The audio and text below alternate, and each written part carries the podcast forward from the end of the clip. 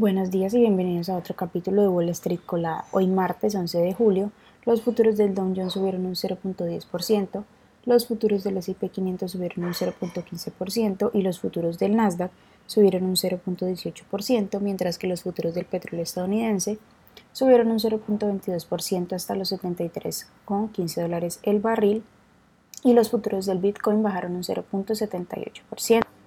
En las noticias económicas de hoy, la alianza del OTAN está a punto de fortalecerse aún más, pues Turquía abandonó el lunes su oposición al ingreso de Suecia al grupo, allanando el camino para la adhesión del país nórdico.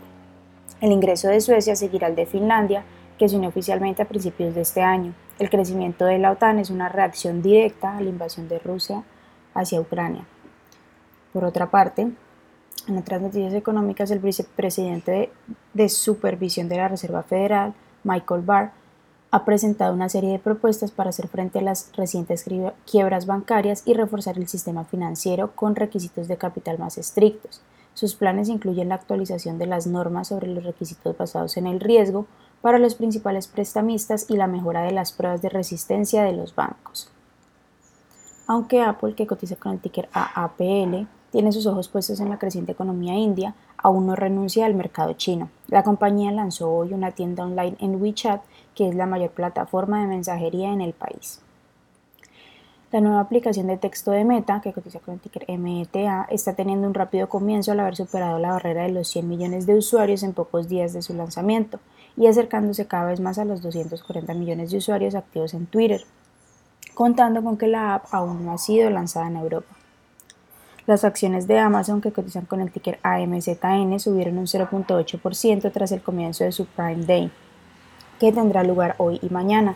Wells Fargo, que también añadió a Amazon a su lista Signature Picks, citando mejores expectativas para Amazon Web Services, el crecimiento de los ingresos del Prime, del Prime Day y una relación riesgo-recompensa que sigue siendo favorable.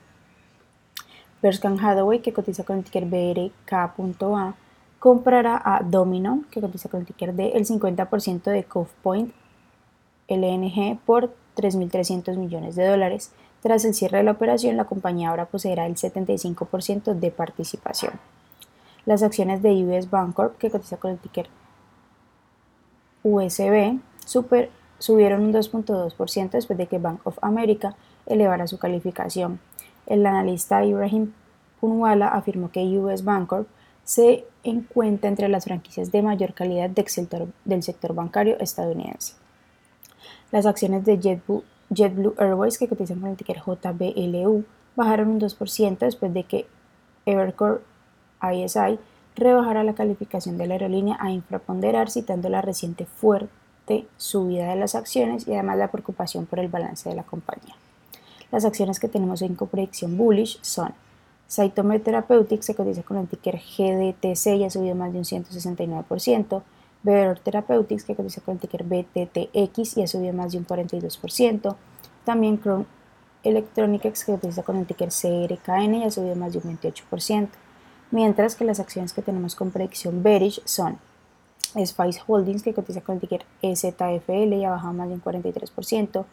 Viridian Therapeutics se cotiza con el ticker BRND y ha bajado más de un 17%, y también DSS que cotiza con el ticker DSS y ha bajado más de un 15%. Esas son las noticias y actualizaciones que tenemos para hoy.